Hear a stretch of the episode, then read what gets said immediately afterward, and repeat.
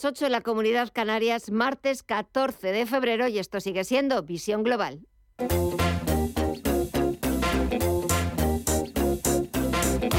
Esto es Visión Global con Gema González.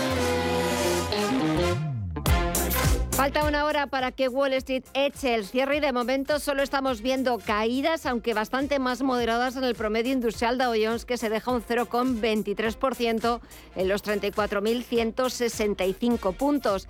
SP500 se ha dado la vuelta, está girando al alza y recuperando tímidas posiciones y el sector tecnológico sigue en verde tras ese dato clave de inflación de enero. Los precios siguen frenándose en Estados Unidos, aunque a un ritmo bastante más suave de lo El IPC se situó en enero en el 6,4% en tasa interanual frente al 6,5% registrado en diciembre, cuando el mercado esperaba una caída hasta el 6,2%. Por su parte, el IPC subyacente se ha moderado al 5,6% desde el 5,7% anterior y el consenso esperaba una caída hasta el 5,5%. Los expertos creen que el dato no le va a sentar bien a la Reserva Federal y a su lucha particular para doblegar la inflación que parece que se está encontrando con algunos obstáculos por el camino. La publicación de este dato, unido a la fortaleza del mercado laboral, seguro que va a generar preguntas en la reunión del Comité Monetario de la Reserva Federal del próximo mes. La expectativa es que haya otra subida de 25 puntos básicos, aunque tampoco ya se puede descartar que esa subida sea de un poquito más. Echamos de nuevo un vistazo a las pantallas. Nasdaq, 100 arriba un 0,64% en los 12.584 puntos. SP500 recupera un 0,14% en los 4.143 puntos. Y como decimos, el Dow Jones Industriales en negativo está bajando un 0,23% en los 34.165 puntos.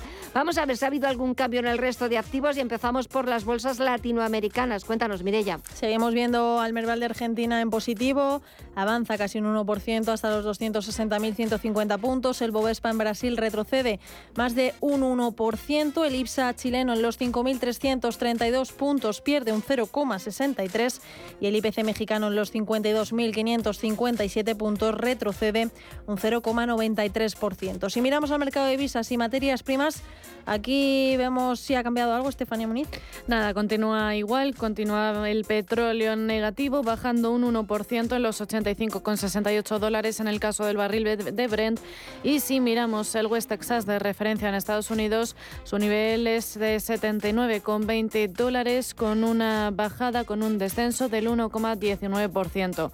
El oro continúa en positivo en los 1.866 dólares la onza y en el mercado de las divisas también continuamos viendo esos números verdes. El euro se aprecia casi un 0,2 en los 1,07 dólares y la libra en los 1,21 dólares, arriba un 0,3%. Las criptomonedas, ¿vemos algo nuevo? Mire ya. Continúan con signo positivo. El Bitcoin, los 22.200 un dólares avanza un 2,74%, un 4,83 es lo que se anota Ethereum. El Ripple en los 0,37 dólares avanza un 2,18%, más de un 10 arriba Cardano. Y Dogecoin en los 0,08 dólares repunta un 2,58%.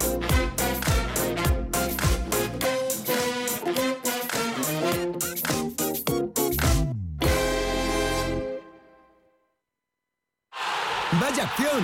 ¿La has visto? ¿Qué acción? Una acción gratis. Ahora consigue una acción gratis por hacerte cliente de XTB y descubre cómo se siente un inversor en bolsa. Descarga la app de inversión de XTB, hazte cliente, haz tu primer depósito de cualquier importe y disfruta de tu acción gratis para empezar a invertir. Invertir implica riesgos. Términos y condiciones de la promoción en xtb.com.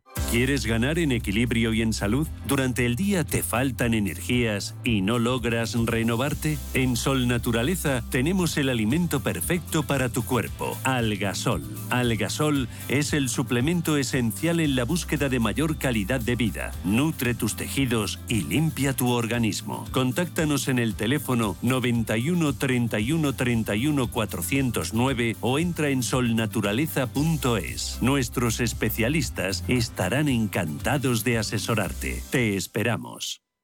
Vale que lo compres online con lo último en ordenadores y que lo conserves en un frigorífico No From Digital Fries, eh, no sé cuántos. Ellos a lo suyo, a ser lo que han sido siempre. Un exquisito jamón cocido y un exquisito fuego. Yo soy de 1954.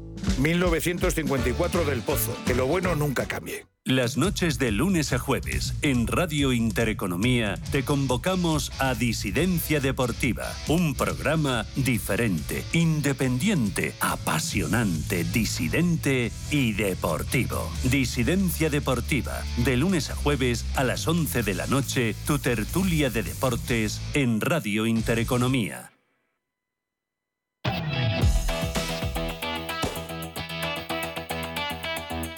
Visión Global, After Work. Enseguida comenzamos nuestro tiempo de tertulia, pero antes vamos a poner encima de la mesa los temas de la actualidad, los asuntos que nos está dejando este Día de los Enamorados, este 14 de febrero. Mirella, ¿por dónde empezamos? Pues vamos a empezar hablando de esa subida del SMI que se ha aprobado en el Consejo de Ministros pareciera un dato frío, pero no lo es.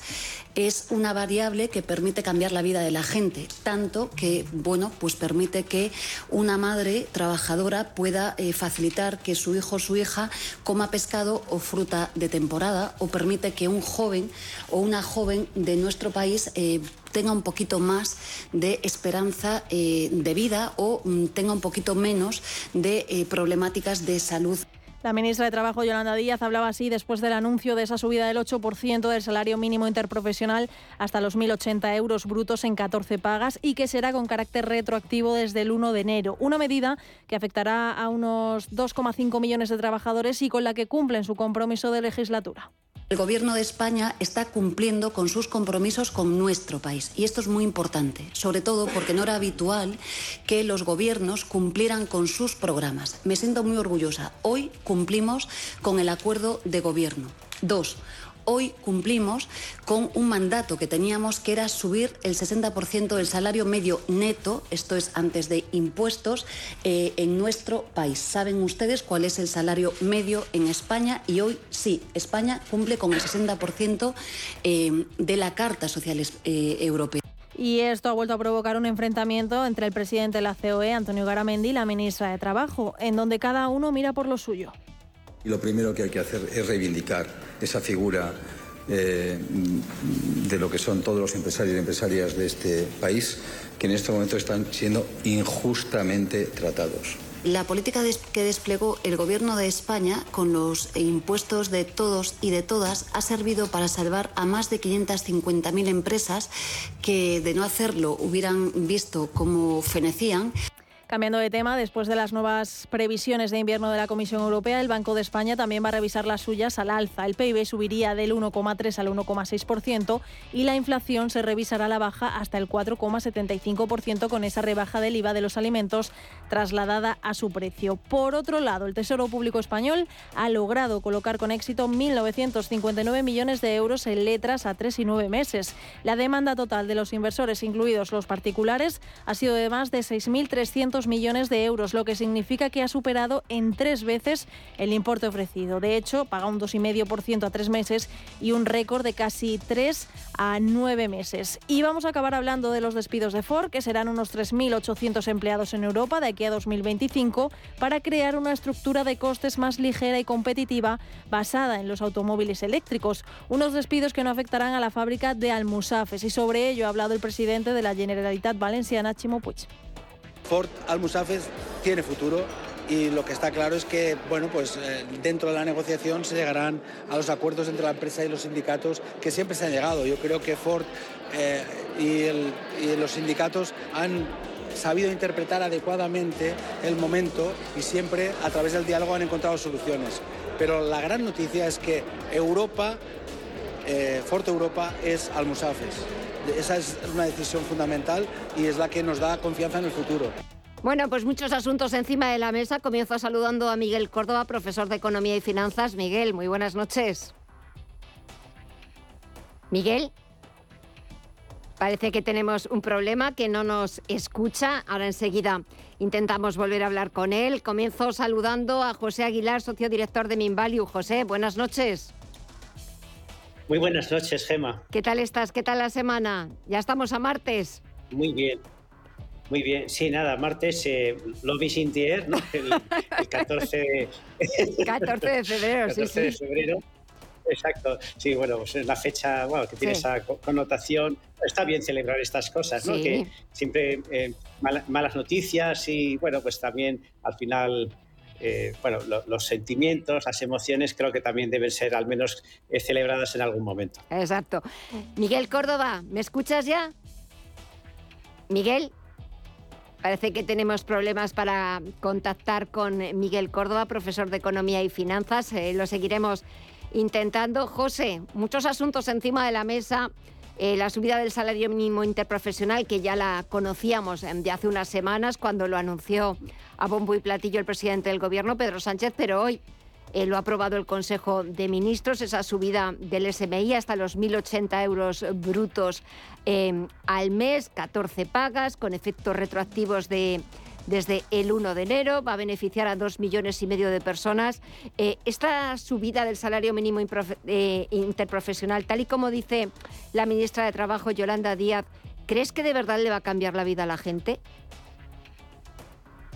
Sí, bueno, o sea, realmente el discurso es enternecedor, ¿no? O sea, que efectivamente pues los niños podrán comer pescado fresco Y, podrán eh, incrementar su esperanza de vida es cierto ¿no? que, con 1.080 euros, sobre todo si es la renta única de una familia, lo del pescado lo pongo un poquito en entredicho. O, la fruta, o la fruta fresca también. Mira, me estaba contando, claro, me estaba contando Almudena eh, que había visto eh, cerezas en un, en un puesto del mercado a 10,99 euros el kilo. Vamos, puedes comprar una. Sí, Exacto, sí, este sería testimonial. Sí, o sea, yo, creo que la, noticia de que el, salario mínimo se incremente, pues en principio y, teóricamente es buena. Lo que para mí la mala noticia es que de eso se beneficien dos millones y medio de trabajadores. Eso significa que nuestro tejido productivo aporta un valor relativamente escaso hasta el punto de que tenemos un porcentaje muy alto de nuestra fuerza laboral que se acoge, digamos, a las retribuciones más bajas. Eh, es bueno que esa retribución más baja suba un poco, pero lo, lamentable, o sea, que recordemos cuando el salario mínimo interprofesional era un índice de referencia, pero que afectaba de modo directo a un porcentaje muy pequeño de la fuerza laboral. En estos momentos, según se va incrementando, pues vamos viendo que efectivamente tenemos muchos asalariados en España con salarios bajos, ¿no? Y, esto, pues obviamente es consecuencia de, nuestra estructura, de, nuestro sistema productivo, pues que en muchos sectores, en muchas de las actividades en las que se concentra nuestra actividad económica, no crean el suficiente valor como para generar retribuciones un poquito más altas, ¿no? Entonces, efectivamente, lo que puede hacer el gobierno es subir el salario mínimo interprofesional, pero eh, el reto que tenemos, que tiene nuestro tejido productivo, es crear más valor de manera eh, que, este salario mínimo interprofesional sea, vuelva a ser lo que fue en el pasado, una referencia, pero que no, eh, no, afecte a una cantidad tan grande de personas. y, por lo tanto, pues bueno, eh, es algo que yo creo que tiene una, bueno, pues, es propagandístico, tiene un efecto, digamos, ante la opinión pública, pero no mejora nuestra, nuestra economía, ¿no? Mejora un poquito la capacidad adquisitiva de un número demasiado grande de, de conciudadanos pero no mejora realmente nuestra, nuestra economía. O sobre todo mejora, José, bueno, pues un poco la imagen o, bueno, ese baño de multitudes que se ha dado la vicepresidenta segunda ministra de Trabajo de, bueno, pues de, sacar pecho y decir y mostrarse orgullosa de cómo el gobierno de Pedro Sánchez, bueno, pues está cumpliendo con todas las promesas electorales que, que hizo. Eh, ahora creo que ya sí, que ya nos escucha Miguel Córdoba, profesor de Economía y Finanzas. Buenas noches. Hola, buenas noches. Eh, eh, os, estaba oyendo. ¿Me veis ya vosotros? Perfectamente, ya te estamos escuchando. ¿Qué tal todo? ¿Cómo ah. va la semana? Bueno, muy bien, muy bien, tranquilos. En principio, sin ningún problema. Todo o sea que perfecto. Eh, estábamos hablando, estaba hablando con José de, esa subida del salario mínimo interprofesional, que ya la conocíamos porque lo anunció hace unas semanas el presidente del gobierno, Pedro Sánchez. Hoy ya lo ha aprobado el Consejo de Ministros y bueno, pues la vicepresidenta segunda, Yolanda Díaz, sacaba pecho y decía que bueno, pues que este alza eh, cumple aparte con el 60% del salario medio que, tenía que, se tiene que alcanzar en España en relación con la Carta Social Europea y luego también de alguna forma con que, bueno, pues que no son cifras em, frías y aisladas, sino que, bueno, pues pueden eh, variar eh, la vida de la gente. Y hablaba, ponía ejemplos de pues gente que pueda ir a la frutería y comprar fruta, comprar pescado fresco, y estábamos diciendo José y yo que nos da la sensación que poco. Sí, muy poco. Hay unas sardinillas, unos boquerones, algo parecido, ¿no? De todas formas, eh, creo que las cosas hay que dejarlas claras en el sentido de no, no hay que cumplir con la Carta Social Europea. La Carta Social Europea es un documento que emite recomendaciones y esa recomendación dice bueno, que sería bueno que en un país se llegara al 6% del salario eh, medio eh, como mínimo. bueno, España es el único país que, lo ha hecho por el compromiso electoral. Los demás países están algunos bastante bajos. Alemania están a treinta y tantos por ciento, al 60. Quiere decir que, que bueno, que que, somos un país en ese aspecto que, hemos batido todos los récords en Europa para llegar a ese sentido. El, gran problema que, tenemos es que el, salario medio realmente es que es muy bajo en España. Entonces, claro, el, 60% pues también es un salario que, bueno, 1.080 euros, pues bueno, me parece que es una cifra razonable y ves en Palencia o en Soria, pues, pues, yo creo que incluso hasta no, no vas a vivir mal. El gran problema es el que pasa en Madrid o con Mallorca. Es decir, yo creo que estos, eh, estas generalizaciones que se hacen, sobre todo del mundo de la izquierda, de que todo es igual, bueno, todo es igual, eh, pero claro, el, problema que tenemos es que las necesidades que tiene una persona en una pequeña capital de provincia o en un pueblo eh, no tienen nada que ver con lo que tienen las grandes ciudades. Por tanto, yo creo que habría que, darle una vuelta a ese salario mínimo porque con, con 1.080 euros solo en alquiler, pues es que se te va casi todo. Entonces, sin embargo, te, claro, te vas a pagar 300 euros, tienes un piso. Entonces, yo creo que los iguales no es lo más adecuado para este salario mínimo. Seguro que asimetrías. Sí, sí. Eh, aparte, eh, bueno, mañana conoceremos el dato de, de, IPC aquí en España, a ver cómo sale ese dato, si realmente estamos viendo una desaceleración o una moderación en el ritmo de crecimiento de los precios y parece que poco a poco la inflación se va frenando y sobre todo habrá que prestar mucha atención a la inflación subyacente, que es la que verdaderamente en los últimos meses nos está dando sorpresas y sorpresas desagradables. Hablando del salario mínimo interprofesional, Hoy lo ha aprobado el Consejo de Ministros con efectos retroactivos del, 1, del 1 de enero. Dos millones y medio de trabajadores se van a ver beneficiados por este, por este repunte y un acuerdo que llegaron gobierno y sindicatos porque la COE ni quiso presentarse en, en la mesa de negociación. Hoy la ministra de Trabajo volvía a pedir a los empresarios que vuelvan a sentarse a esa mesa de negociación mientras que el presidente de la COE, Antonio Garamendi, y ahora me decís si estáis o no estáis de acuerdo con él, José, eh, sigue diciendo y quejándose y reprochando que los empresarios están siendo injustamente tratados. Parecen como los malos o los villanos de la película. A ver, José. Sí, este es un discurso recurrente eh, en los últimos meses, sobre todo. Yo veo que, obviamente, pues un gobierno de izquierdas pues, eh, puede tener algunas discrepancias eh, respecto pues, de, bueno, pues de lo que es una economía de mercado, de lo que es el, eh, afán de lucro, ¿no? que es al final lo que mueve al emprendedor y, lo que, lo que, y, al, inversor. Pero más allá, digamos, pues de esas discrepancias de carácter ideológico, sí que hemos identificado en las últimas semanas y meses un repunte en, en, un discurso en el que los empresarios aparecen siempre pues como pues de una manera negativa, pero además de una manera generalizada. O sea, que, realmente, como que si el hecho de ser emprendedor o como si el hecho de tener beneficios fuese ya de por sí reprochable, fuese algo moralmente, eh, moralmente criticable, algo moralmente negativo.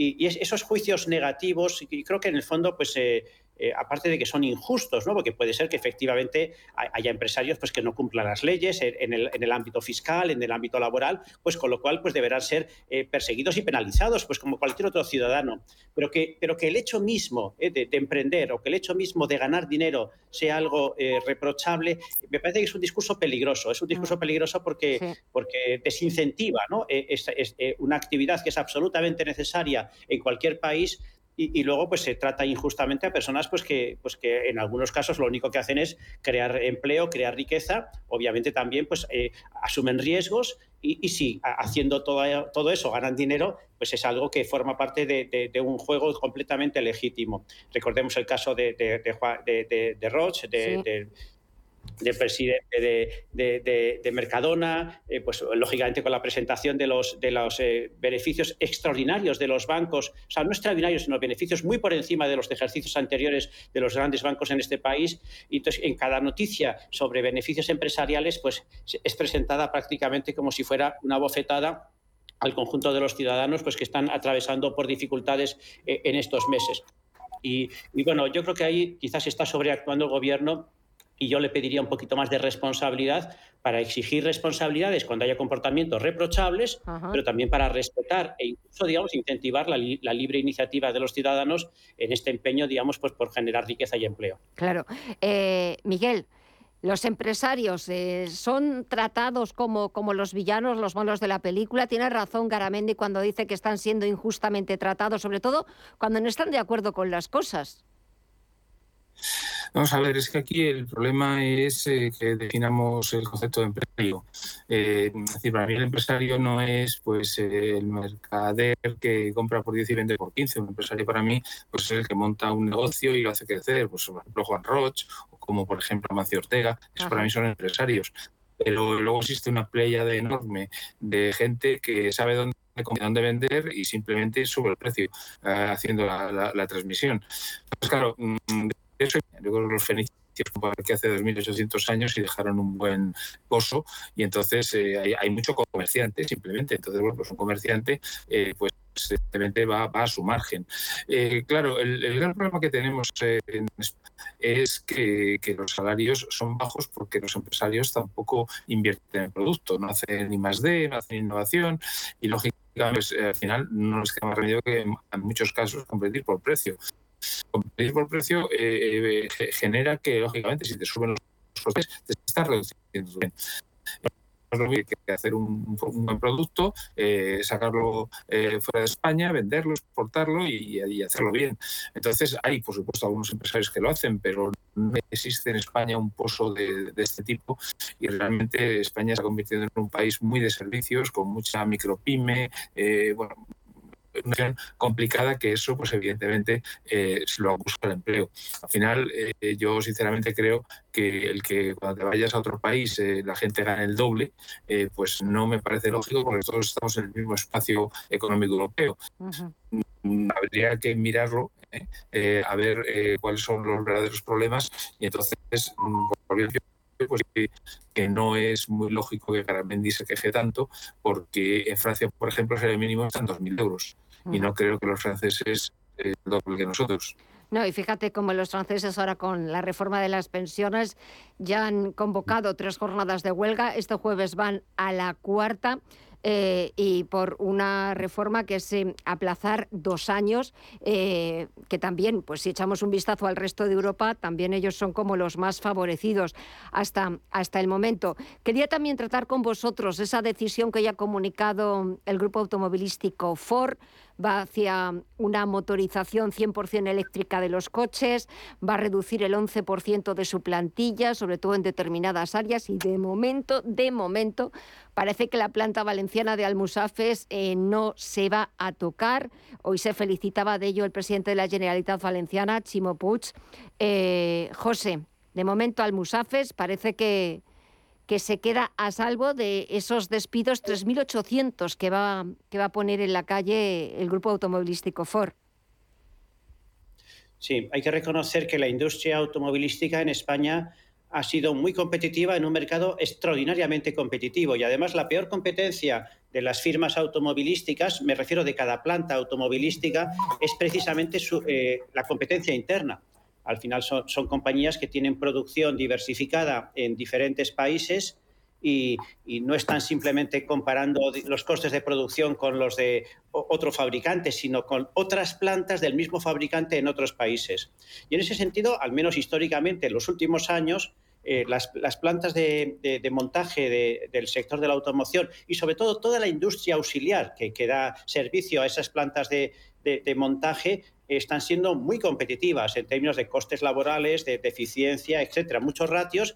Es decir, que el hecho de que estos despidos no afecten de manera directa o principal a, España, en este caso, eh, eh, hablando de la marca Ford, no, es porque quien tome la decisión tenga un aprecio especial a nuestro país, sino porque los indicadores eh, de, puramente económicos de nuestra producción en general están siendo un poquito mejores que los de otras plantas ubicadas en otros lugares. Eso es una buena noticia. significa que efectivamente pues, eh, también hay que considerar que aquí los, costes laborales son un poquito más bajos que en otros países europeos y eso pues, nos hace un poquito más competitivos. Pero bueno, efectivamente ya se ha hecho público que de esos 3.800 empleos que se pierden en Europa se concentran fundamentalmente en Alemania y Reino Unido. Y que aquí pueden llegar, quizás había como 200 eh, puestos más que afectaban al conjunto de las plantas de, Europa, y puede ser que alguno eh, corresponda a, al Musafes, pero pues, ya eh, en unas proporciones muy inferiores a las de otras plantas eh, de, otros lugares de Europa. Pero vamos, la buena noticia, insisto, es en la competitividad, sobre todo interna, del, sector de la automoción eh, en España. Miguel, ¿qué te parece esa decisión de Ford y sobre todo que de momento, a priori, al Musafes se salve? Vamos a ver, evidentemente entonces, salve es bueno para los trabajadores que están en la FOR, evidente, de eso hay que alegrarse. La cosa es que tienen que tener, que tener una visión un poco más de futuro. Eh, vamos a ver, en 2035 ya no se van a poder vender coches de combustión, eso significa que antes de dos años se tienen que dejar de fabricar. Por lo cual, eh, bueno, pues lógicamente pueden dar eh, a la fábrica actual en su formato actual, pues a lo mejor nueve años, eh, diez como máximo. Eh, claro, lo que no he dicho es que va con, con la sustitución por el coche eléctrico, ¿no? Porque el coche eléctrico fue más por bloques, tiene mucha menos piezas y obviamente pues al final los países intentan de lo posible eh, al máximo y llevárselo a sus propios países esa producción. Evidentemente Ford necesita algunos puntos de, distribución en, Europa, pero España está en China. Entonces, eh, habrá que analizar eh, si el CEO de, de, prefiere ponerlo pues, en el centro de Francia o en el centro de Alemania para distribuir a toda Europa. Repito que las cadenas de producción están mucho más automatizadas con el coche eléctrico y allí funciona por bloques, no funciona por piezas, que ahora son piezas más o menos un coche, eh, aquello va a funcionar por una serie de bloques, probablemente mucho más sencillo fabricar los coches por tanto, buena noticia en corto plazo, en medio incluso, pero tenemos que estar preparados porque ya es firme la decisión de que no se pueda vender un coche de combustión en, a partir del 2035 en Europa. Sí, sí, eso, eso es verdad. Eh, señores, hablamos también de esas previsiones de invierno que publicaba ayer la Comisión Europea. Parece que los datos son previsiones, estimaciones, pero bueno, parece que colocan a España como de las mejores economías de la zona euro, con un crecimiento del 1,4% del PIB para este año, que incluso son más optimistas, José, que las del propio gobierno de Sánchez. Sí, incluso, bueno, el Banco de España incluso eh, eleva esa, previsión de crecimiento al 1,6. Sí, exacto. Sí, en estos momentos las expectativas son un poquito más halagüeñas eh, que las que teníamos eh, pues hace, hace unos meses. Ya sabemos que al final, en un, en un entorno tan volátil, pues las previsiones pues son indicadores eso, que, cambian con mucha frecuencia, no son indicadores excesivamente fiables. Lo que sí nos quedamos es con la tendencia eh, ascendente, o sea que al final pues que todos los eh, grandes eh, departamentos de estudios y las instituciones que, presentan periódicamente estimaciones de crecimiento están elevando, están incrementando las, las, previsiones de España para el próximo ejercicio. no olvidemos en todo caso que aun con este crecimiento es muy probable que en 2023 eh, pues no, no alcancemos todavía, no recuperemos los niveles que teníamos previos a la, a la, pandemia. Es decir, que en España la caída fue más brusca, ahora la recuperación es un poquito más intensa y eso pues, nos llevará a aproximarnos un poco más a ese índice que ya muchos países han alcanzado. Al final el objetivo es que tras la pandemia recuperemos el nivel de actividad que teníamos eh, antes, de, antes de, de, de 2019 y, en España pues eh, es una buena noticia que crezcamos más, pero no es tan buena noticia el hecho de que todavía tengamos un recorrido más largo que el de otros países comparables eh, hasta situarnos en la misma posición en la que nos encontrábamos antes de la, de la pandemia. Miguel. ¿Qué te parecen estas previsiones de, invierno de la Comisión Europea? Hoy también las del Banco de España, que ha dicho que las va a revisar al alza, incluso pues, más optimistas que, la, que las de Bruselas. Eh, bueno, pero un y pico por ciento tampoco es para tirar cohetes y como dice José, pues lógicamente, es que somos el único país de Europa que no ha recuperado las cifras de pre-pandemia. Entonces, a la crear cohetes no creo que estemos para eso. ¿eh? Entonces, eh, vamos a ver, eh, yo creo que para otros países es mucho más fácil recuperarse que para España. Un modelo productivo basado, como he dicho muchas veces, en el ladrillo y la pieza, pues le cuesta mucho tirar para adelante. ¿no?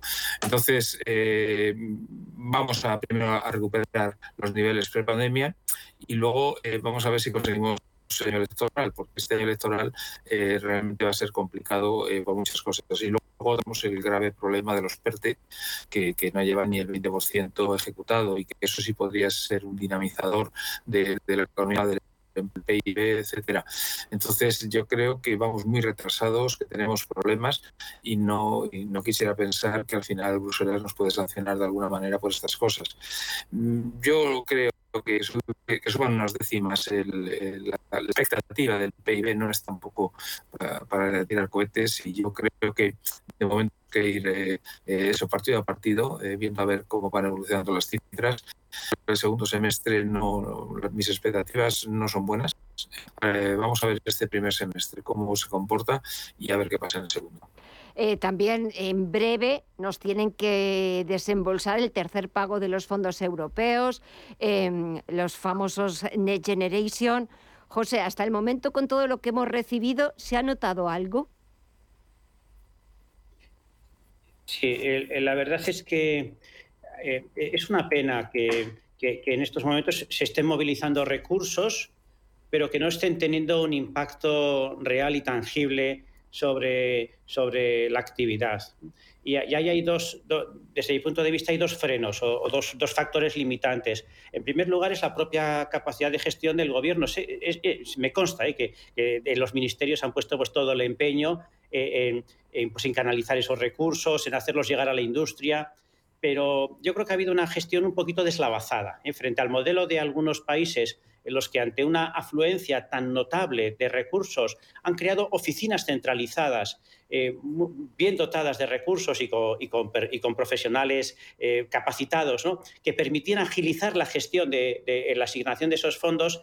en España quizás hayamos visto una cierta fragmentación. Cada ministerio ha hecho un poquito la guerra por su cuenta y, quizás pues, con la mejor voluntad, ¿eh? insisto, vamos, me consta de, los funcionarios que han tenido, eh, que, han asumido ese rol, me parece que, no, no, hemos eh, respondido, digamos, creando los, los cauces suficientemente eficaces y rápidos para asignar esos recursos. Y luego el segundo problema, no se le pueden echar todas las culpas al gobierno, también quizás también nuestro propio tejido productivo pues no ha sido capaz de generar ante esa afluencia de recursos proyectos que realmente pues creasen valor y que, o sea, que yo creo que es, una situación un poquito, es malo que no haya recursos, ¿eh? porque puede haber ideas que no salgan adelante precisamente por la falta de, de, esa capacidad financiera, pero también es triste que haya recursos y no seamos capaces de, emplearlos de, manera eficaz.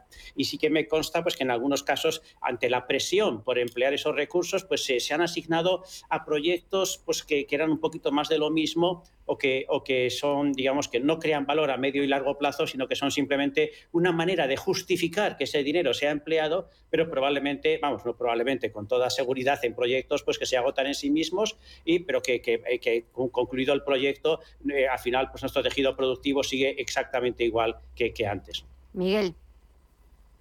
Sí, claro, estoy completamente de acuerdo con José. Yo añadiría que los funcionarios pueden tener capacidad de ser buenos, pero tienen que ser dirigidos. Entonces, eh, al final, yo creo que lo que está faltando es la capacidad de, gestión, capacidad de gerencia que debería tener eh, la gente del gobierno en los diferentes niveles que han sido nombrados. Yo creo que está con demasiada ideología y demasiada poca experiencia y capacidad de gestión. Eso, eso se nota, eso se nota porque a un funcionario le tienes que decir lo que tiene que hacer, le tienes que marcar las directrices, le tienes que decir por aquí tienes que ir, y, si eso no lo haces, pues el funcionario lo que no va a hacer es jugarse su puesto y, y ponerse en modo hacer las cosas. Entonces yo creo que es en los primeros niveles donde se ha producido este parón y efectivamente eh, en algunos casos lo que están haciendo es pues, proyectos para cubrir el expediente, para que lleguen las ayudas, pero que luego efectivamente el cambio de modelo productivo no se va a producir. Es un problema muy grave porque es una oportunidad única contar con estos 140.000 millones para cambiar, para renovar el, el modelo productivo español. Pues eh, a ver en qué seguimos gastándonos esos miles de millones que nos está llegando desde Bruselas y sobre todo me temo que después a ver las cuentas que presentamos a Bruselas de en qué hemos gastado esos fondos Next Generation. Miguel Córdoba, José Aguilar, gracias a los dos por eh, estos minutitos, por el análisis de la actualidad. Que paséis muy buena semana y hasta el próximo martes. Un fuerte abrazo a los dos y muchas gracias. Igualmente, mucho gusto. Adiós. Adiós. Igualmente. Ah, buenas noches.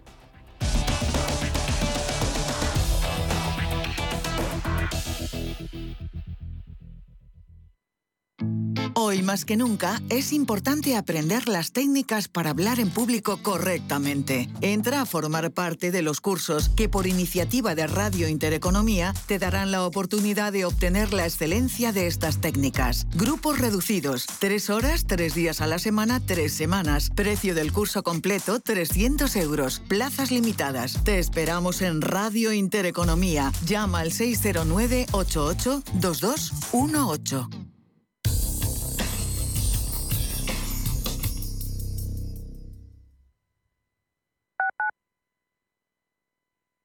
Redecora tu casa, redecora tu casa, redecora tu casa, redecora tu casa, redecora tu casa. Reforma integral piso de 80 metros cuadrados en 8 semanas, 32.950 euros. Redecora tu casa, redecora tu casa, redecora tu casa. Seguimos siendo la primera empresa española en darte por escrito la duración, las calidades y un precio cerrado. Conócenos en redecoratucasa.com. Lo que te gusta, lo que te emociona, lo que te estremece, lo que te espera. Cultura, arte, ciencia, pensamiento, literatura, arquitectura, diseño, cine, historia, música. Nace Caixa Forum Plus. Una nueva forma de conectar con toda la cultura y la ciencia al alcance de tu mano. ¿A qué esperas? Descárgatela. Caixa Forum Plus. Fundación La Caixa. Hola, soy Susana Criado y presento Capital Intereconomía en Radio Intereconomía. Analizamos la actualidad económica con rigor y profesionalidad. Di que nos escuchas.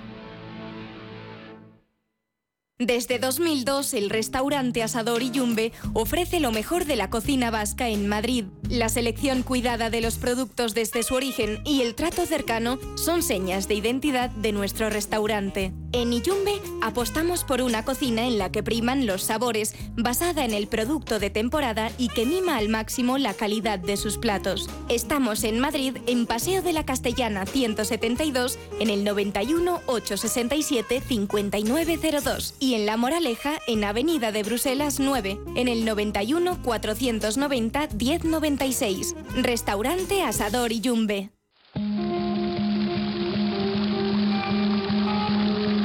La fuente de la vida. Un viaje a través de los siglos y la historia de la humanidad.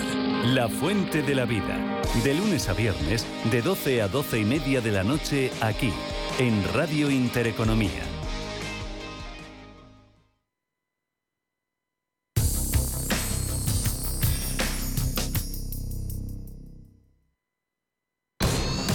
Global. Los mercados.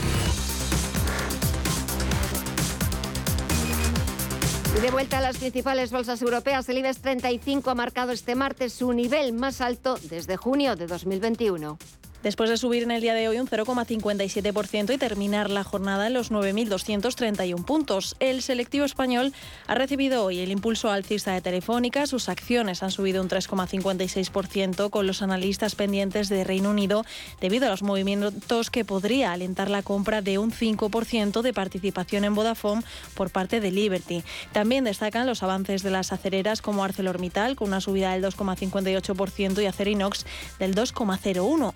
Además, el IBEX ha contado con el apoyo de pesos pesados como Endesa, que ha subido un 1,2%, Repsol, que ha repuntado un 1,02%, BBVA, que se ha revalorizado un 0,64%, Inditex un 0,57% y Santander un 0,57% también. Entre los peores han sobresalido Acciona Energía con un retroceso del 1,38%, seguido de Mafre, que ha perdido un 1,26%, SACIR con una caída del 1,14% y Solaria, que se ha dejado un 0,5%. 1,97%. Y para mañana la agenda que nos trae Estefanía. El dato final de la inflación de enero en España será la principal referencia de una jornada en la que empresas como Naturgy, Aedas Homes y Barclays publican resultados. En la eurozona se conocerán las cifras de producción industrial y la balanza comercial, ambas de diciembre. La avalancha de cifras macro continuará en Estados Unidos, donde los inversores estarán pendientes del índice Empire State, las solicitudes semanales de hipotecas, las ventas minoristas, la producción industrial y la capacidad instalada.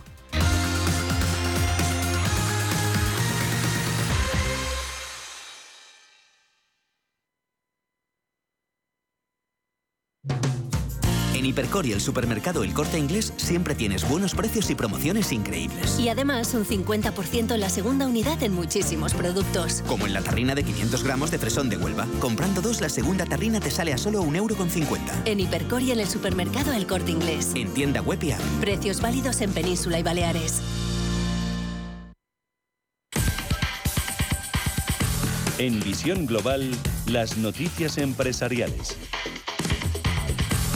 Ford anuncia que recortará 3.800 empleos en Europa para los próximos tres años. Los trabajadores en Alemania y Reino Unido serán los más afectados, con alrededor de 2.300 y 1.300 despidos respectivamente. La compañía automotriz está girando de un negocio enfocado al vehículo de combustible hacia modelos de batería y debido a la menor complejidad para fabricar automóviles eléctricos, la empresa puede reducir el personal de sus equipos de desarrollo de productos. Por otro lado, Greenergy se consolida en Estados Unidos con la compra compra del 100% de Sophos Harvard. Esta adquisición se produce de forma anticipada a los tres años previstos en el contrato inicial que se rubricó en febrero de 2022, cuando la cotizada compró el 40% de la compañía. Con esta operación, Sophos Harvard se convierte en la filial de Greenergy en el país y pasa a denominarse Greenergy US. Sophos Harvard dispone de un equipo experimentado que actualmente está desarrollando una cartera de 1,9 gigavatios de energía solar en el país, además de proyectos de almacenamiento.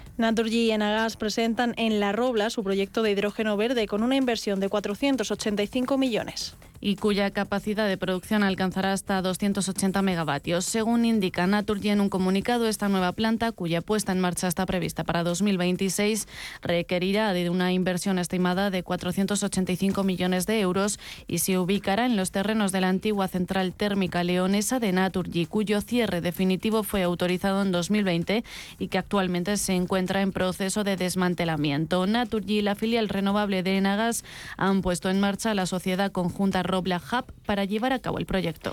Air India arranca el mayor pedido de aviones de la historia, valorado en más de 100.000 millones. Air India busca 2.000 aviones nuevos de cara a los próximos 15 años. Salvo que trascienda el dato de forma oficial, no es posible saber cuánto supondrá el contrato para Airbus.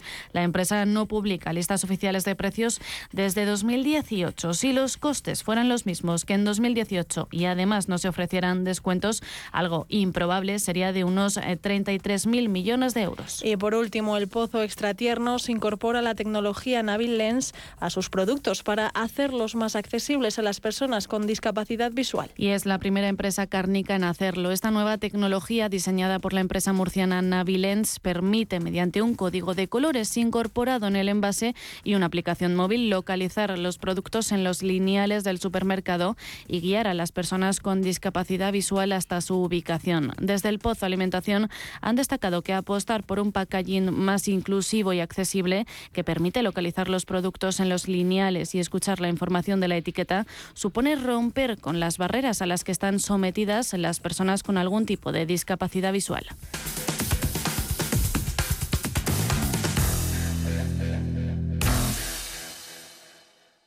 ¿Te interesan los mercados financieros? ¿Conoces las principales diferencias entre futuros, acciones, CFDs, opciones y otros productos derivados? ¿Buscas información sobre análisis técnico y fundamental o herramientas avanzadas de trading? Descubre en ebroker.es nuestros webinarios y contenidos exclusivos de formación. ebroker.es, reinventando el trading.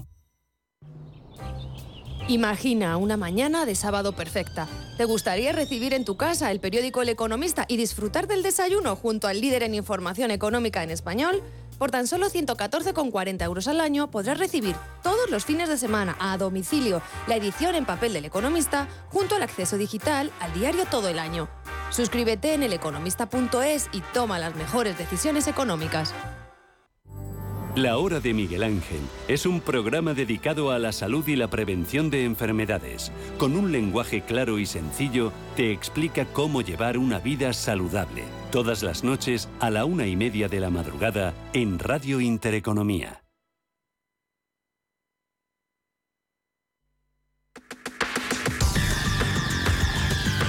El análisis del día con visión global.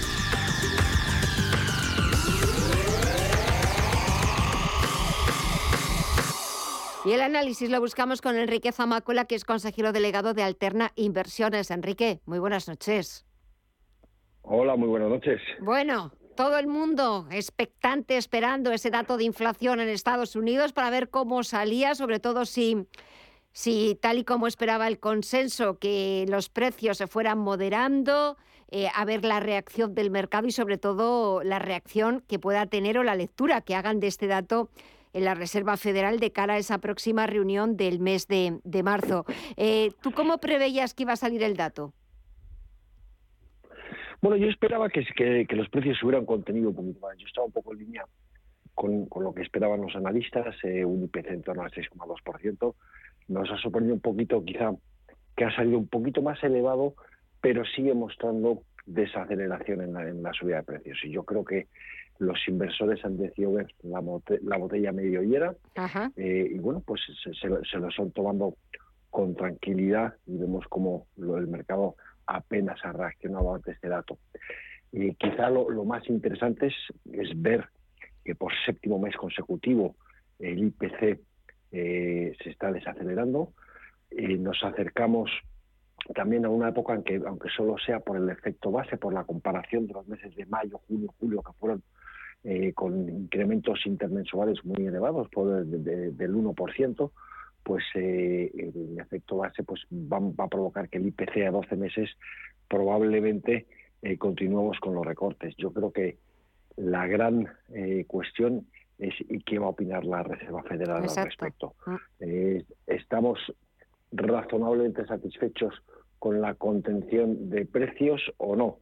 Eh, lo que sí que parece que el consenso de analistas están viendo es que esta contención de precios eh, bueno, pues, eh, puede llegar en torno al 5 o 5,5% para el mes de junio y ahí estaría bueno, pues bastante en línea con o, equivaldría a unas tasas de aterrizaje de, la Fed de en torno al 5 o 5,25%, que es un poco la situación que está descontando el mercado en estos momentos. Con lo cual, a pesar de que el dato ha salido algo peor de lo que esperamos, los inversores han decidido ser optimistas, han decidido eh, bueno, pues, pues eh, ver que todavía si continuamos desacelerando eh, a nivel inflacionista y bueno, pues se lo están tomando con relativa calma. Quizá a mí me ha sorprendido un poco más esta reacción. Yo esperaba que sí que si el IPC hubiera salido eh, eh en la línea en la que ha salido, pues quizá hubiéramos visto alguna toma de beneficios después de unos eh, tres meses que llevamos eh, con, con bastantes buenas revalorizaciones, pero por el momento parece que lo que está primando es el miedo a quedarse fuera del mercado. ¿no? Nadie, nadie después de un año tan malo como ha sido el 2022, pues la gente no quiere quedarse fuera del mercado. ¿no? Eso es un poco la lectura que estamos haciendo desde Alterna. Ahora lo importante no solamente es cómo el mercado se está tomando los datos, estamos viendo cómo en Estados Unidos de momento solo el Dow Jones sigue en negativo, el sector tecnológico se ha girado al alza, también el SP500, eh, sino sobre todo es cómo se lo tomen los miembros del Comité de Mercado Abierto de la Reserva Federal en esa reunión del mes de marzo. Ya lo, también lo dijo hace unos, eh, hace unos días el presidente de la Fed, Jerome Powell, que ese proceso de desinflación es cierto que ha comenzado en Estados Unidos, pero que todavía queda mucho por hacer, que nadie cayera en la complacencia, porque todavía había bastante trabajo por hacer. Y quizás ahora la pregunta ya no sea o no nos hagamos la pregunta de cuánto van a subir los tipos de interés en Estados Unidos, sino eh, hasta cuánto tiempo, porque ya muchos empezaban a ver, quizás ahora en la reunión de marzo, como ya un posible techo de los tipos. Pero quizás ahora con este dato y el de empleo que muestra la fortaleza del mercado laboral, quizás ya ahora no sea en marzo y el techo haya que aplazarlo un poquito más. Sí, de hecho vemos como hoy eh, los futuros de tipos de interés estaban anticipando eh, ya con mayor probabilidad una nueva subida de un cuarto punto en la siguiente reunión, la reunión de junio, eh, pero y, creo que has apuntado muy bien a una de las grandes variables, una de las grandes preocupaciones que hay ahora mismo de la FED, que es la fortaleza del mercado laboral. ¿Hasta qué punto esa fortaleza va a ser capaz de de huir de las tensiones inflacionistas, no va a echar más gasolina al juego de las tensiones inflacionistas, porque evidentemente, bueno, pues al final como el mercado laboral, como todos los mercados, son mercados de oferta y demanda. Eh, si tenemos demanda pero no tenemos oferta, los precios suben, ¿no? Entonces, eh, bueno, pues eso es lo que pasa en, los mercados, eh, en los mercados en competencia y creo que eso es sano. Lo que pasa que, lo que nos preocupa es en qué medida va, a trasladar esos precios que esos precios de, esas tensiones del mercado laboral se van a trasladar en incrementos de precios. Yo creo, como hemos comentado varias veces, que eh, la inflación la vamos a conseguir contener hasta niveles del 4 o 5%.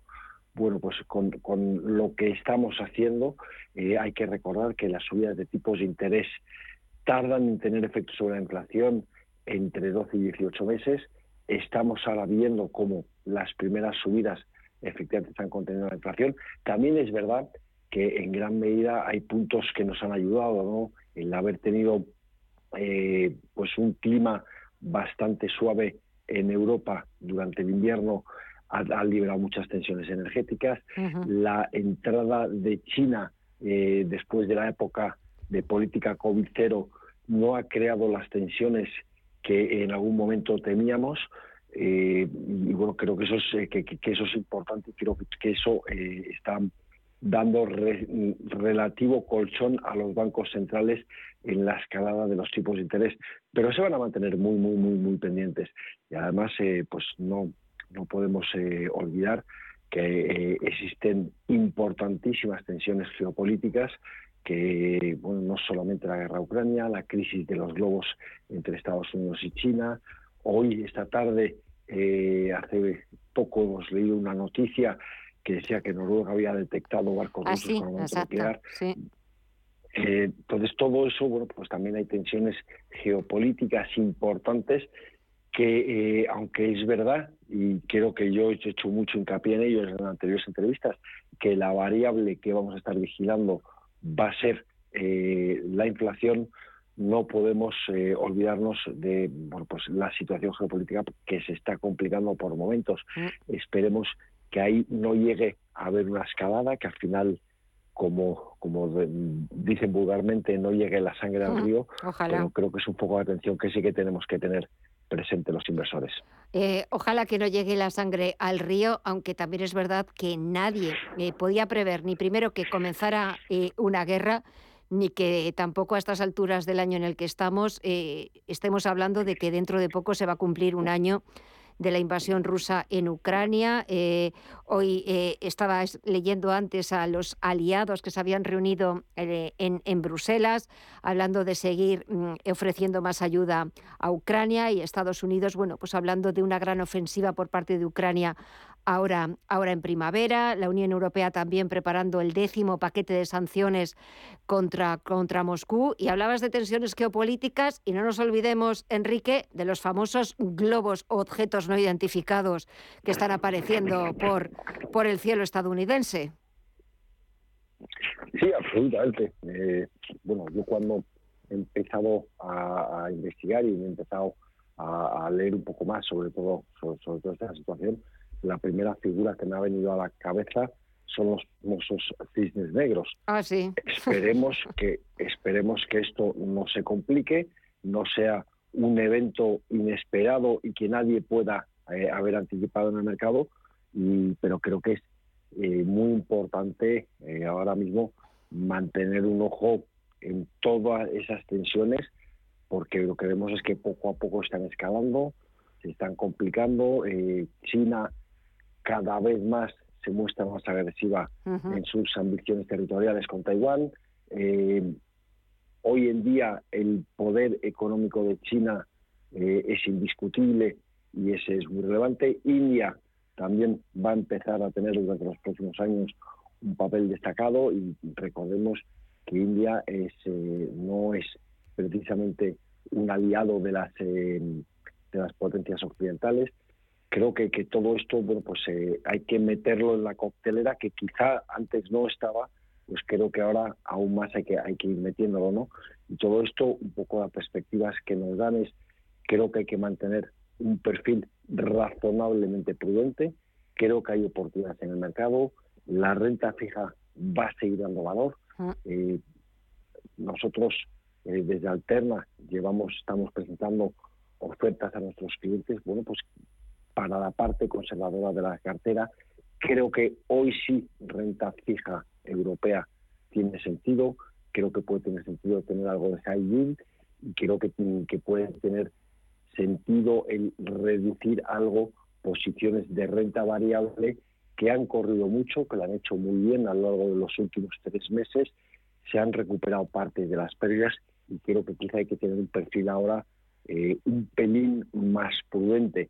Tampoco creo que se vaya a acabar el mundo, tampoco creo que esto sea que haya COVID. Eh, sigue habiendo compañías que lo están haciendo muy bien, sigue habiendo sectores que lo están haciendo muy bien, pero creo que ya sí que hay que empezar a volver a mirar las valoraciones.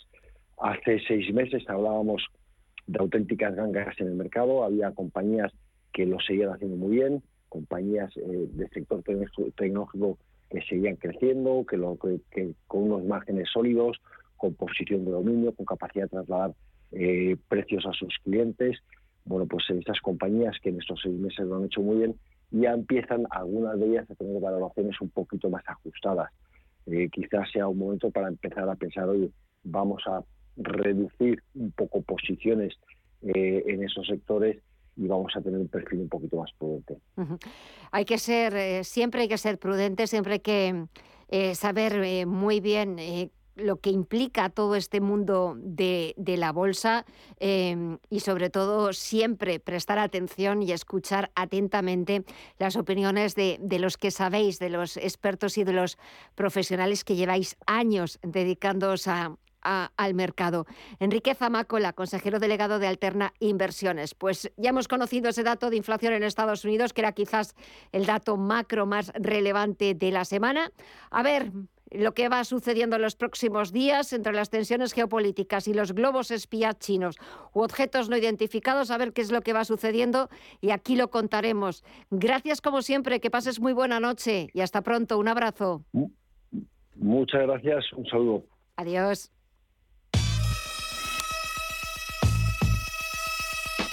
En la mira. Visión global. Hoy ponemos el foco en la mira para el análisis técnico con Raúl Calle de Broker en Coca-Cola. La compañía ha publicado los resultados correspondientes al cuarto trimestre de 2022 y ha cerrado con una reducción del 16% del beneficio.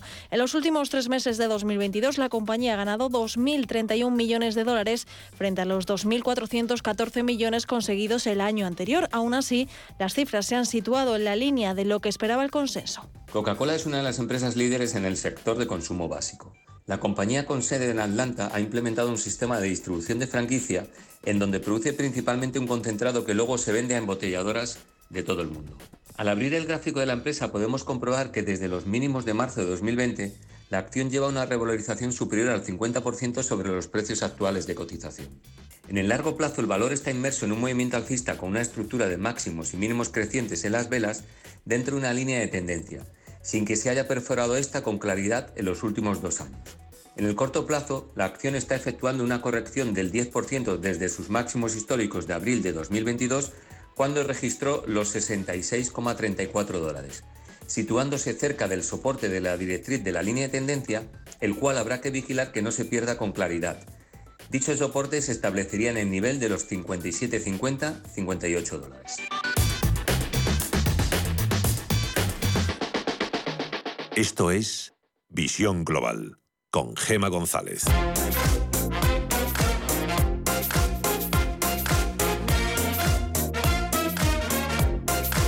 Nos despedimos, así ponemos punto final a esta edición de Visión Global de este martes 14 de febrero.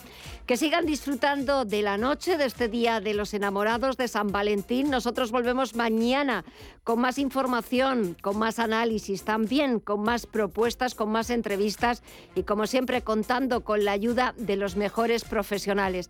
Gracias a todos y hasta mañana.